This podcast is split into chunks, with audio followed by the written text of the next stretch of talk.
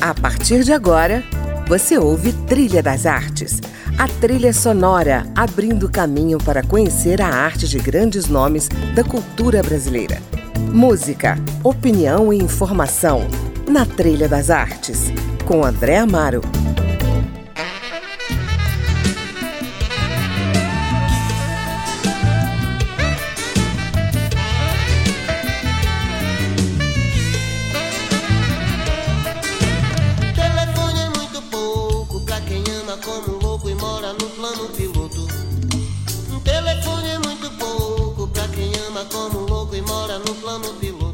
Olá, está começando mais um Trilha das Artes e hoje eu recebo aqui o ator, produtor e diretor Alaô Rosa, que nos brinda com as suas sugestões musicais. Alaô, começamos com Renato Matos e a deliciosa Um Telefone é Muito Pouco. Por que essa música? Olha, essa música marcou minha vida muito especial porque foi a chegada em Brasília, assim, e tava uma efervescência incrível na música é, de Brasília e Renato é um dos grandes que eu admiro até hoje e esse telefone tocava insistentemente todo o tempo e marcou muito. Então eu, como as outras pessoas, fui carimbado com a arte de Renato Matos.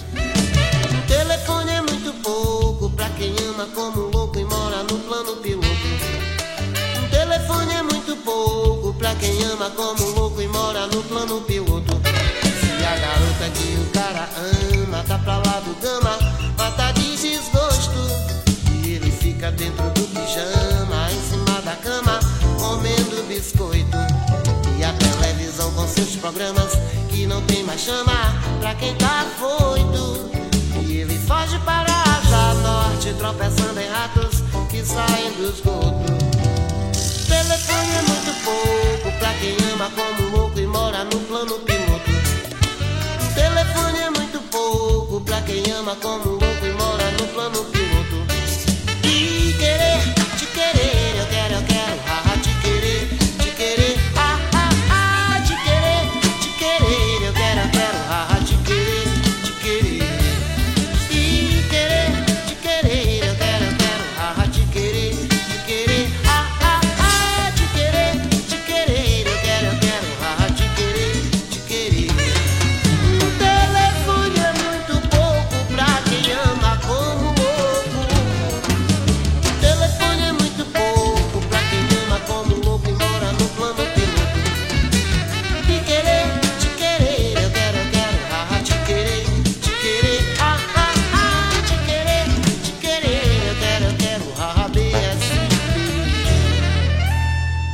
Maravilha. Ouvimos aí a composição de Renato Matos, um telefone é muito pouco, abrindo o nosso Trilha das Artes de hoje.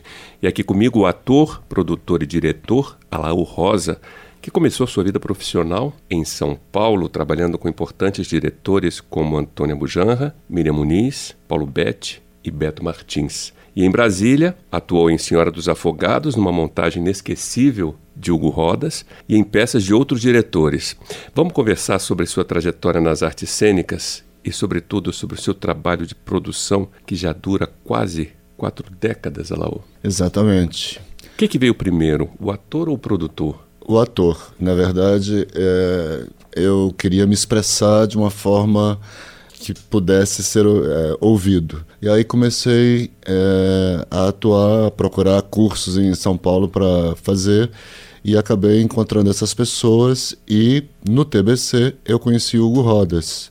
E em Brasília, ele me convidou para fazer uma oficina que ia durar apenas dois meses. E esse trabalho durou cinco anos e não existia figura de produtor, ninguém se falava nisso em Brasília. Aí montamos uma equipe de quatro pessoas para cuidar dessa produção da peça. É, esses produtores é, acabaram sendo bem sucedidos e, e, começaram a pesquisar e procurar é, livros que falassem de produção cultural, porque nessa época Brasília estava é, uma efervescência, porque estava Reinaldo Jardim na, na, Fundação Cultural, a secretaria era separada da Fundação, mas tinha um monte de artistas dentro da Fundação Cultural Neil Lúcio, Fernanda Mi. Estamos é, falando da década de 80. De 80. E, e, e, que tinha o histórico, Cabeças também, que estava logo em seguida acabou, é, enfim, mas tinha todos eles que estavam na Fundação Cultural eram artistas que fazia, que movimentava a, a cultura de Brasília. Então eu fiquei pensando assim, como Senhora dos Afogados é, acabou durando cinco anos e não dois meses, eu questionei muito o que, que eu vou fazer em São Paulo de novo é, depois de cinco anos tem que começar todos os contatos novamente se eu estou num lugar onde a necessidade de produção e de cultura é urgente acabei ficando, montei uma pequena produtora com mais duas pessoas e começamos a, a investir é, na, na, na, produção cultural, a, através de cursos, oficinas. Eu lembro que os primeiros cursos que aconteceram de produção cultural é, foi a gente que trouxe para Brasília. E daí a partir do meu conhecimento nesse curso, é, estendi esses cursos para Ceilândia, Gama, Taguatinga e Sobradinho, porque não tínhamos todas as, essas RAs que temos hoje. E muitos dos produtores que estão hoje ou em São Paulo, Rio ou mesmo em Brasília foram dessa, dessa leva de produtores que começamos a discutir o que é o fazer cultural e a importância da produção dentro desse fazer cultural. Vamos escutar mais uma música? Você escolheu para a gente ouvir Tempo Perdido, do Legião Urbana. Olha, uh, nessa época Brasília vivia uma efervescência, assim, todo mundo queria compartilhar e existia muitas festas em Brasília.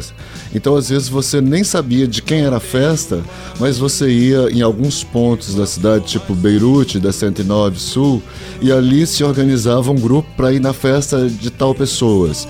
E também porque dentro do, do, movimento cultural tinha muitas pessoas que faziam festas. Uhum. Então, Legião Urbana era quase é, um hino para todos nós naquela época. E ainda até hoje, eu adoro Legião Urbana até hoje. E, e, a gente ouvia assim de manhã o dia todo. É, era uma galera muito especial que estava é, brotando, aparecendo no cenário brasileiro, brasileiro da música e deixando o Brasil atônito com a sua poesia, com a sua música, com seus versos. Maravilha, então vamos lá. Legião Urbana, Tempo Perdido.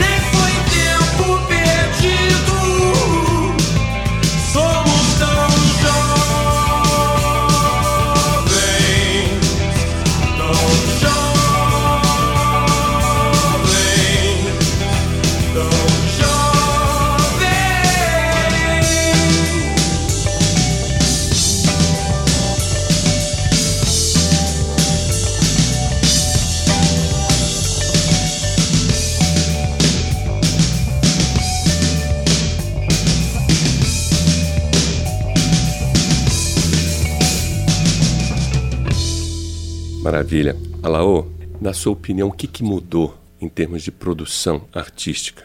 Ou seja, imagino que tudo está muito diferente, né? Com as transformações do cenário artístico, enfim, com a criação dos editais, a produção mudou também, né? Ou não? Mudou. Ficou mais fácil ou mais difícil?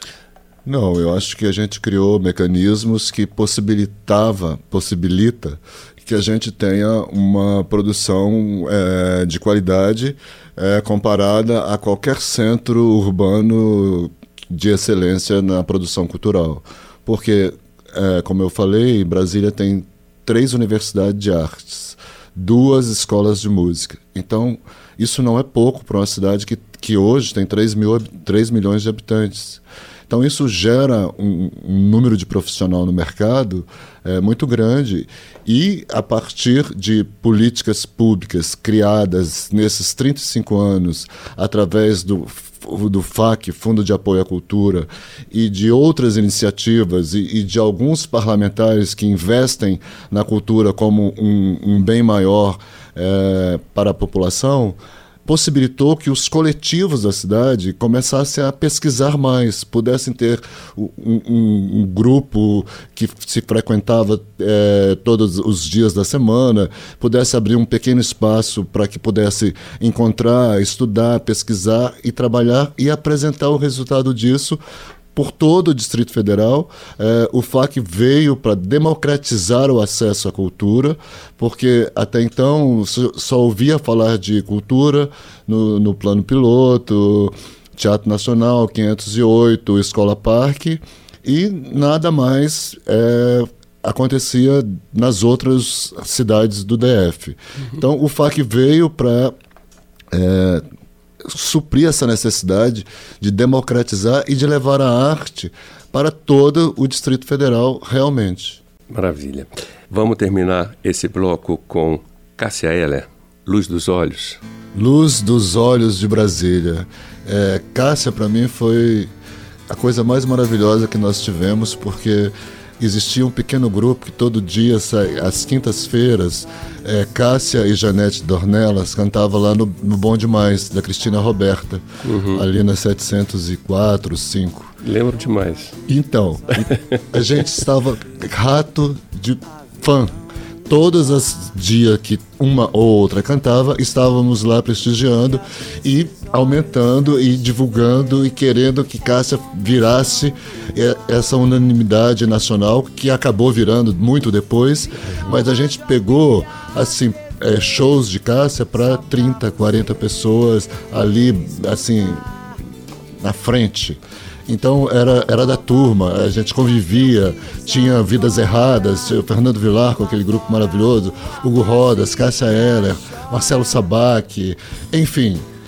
Tinha um, um, grupo de pessoas inteligentes que pensavam a cultura de um modo diferente. Zélia Cristina. Zélia Cristina. que virou Zélia Duncan. Gente, me desculpem, tem muita gente e não vou lembrar de tudo, mas era uma época em que tudo é, convergia para ser uma referência nacional. Uhum. Tanto na música, eh, na dança, tinha uma dança que era incrível e que depois teve o desdobramento do Bazirá, uhum. eh, eh, tinha o antes status quo também, Eleonora Lobo, enfim, tinha uma galera que, que pensava e pulsava e queria fazer e mostrar que era possível se resgatar a cidadania, a, o ser humano através da arte. Então, Que é o que está faltando. Que é o que está faltando. Então vamos lá, luz dos olhos. Eu te chamo, eu te peço, vem. Diga que você me quer, porque eu te quero também.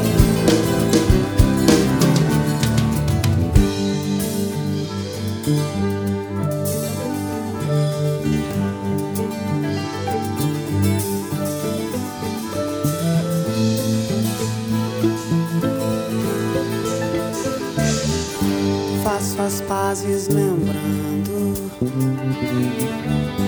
Passo as tardes tentando lhe telefonar. Cartazes te procurando. A aeronave segue pousando sem você desembarcar. Pra eu te dar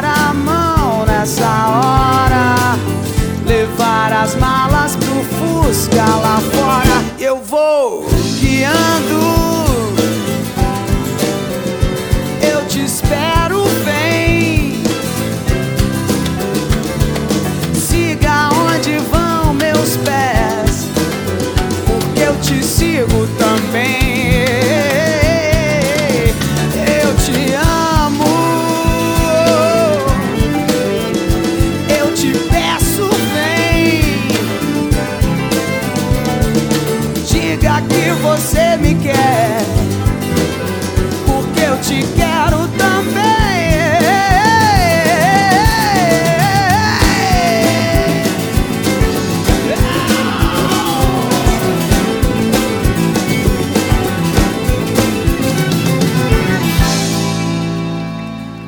Bom, a gente vai para o intervalo, mas fique com a gente. Daqui a pouco eu converso com o ator e produtor Alaú Rosa sobre as medidas da Secretaria de Cultura e de Economia Criativa do DF, entre elas o desvio de verbas do Fundo de Apoio à Cultura e o cancelamento de editais de fomento à produção artística aprovados no ano passado e que vem provocando reações e questionamentos da classe artística de todo o Distrito Federal.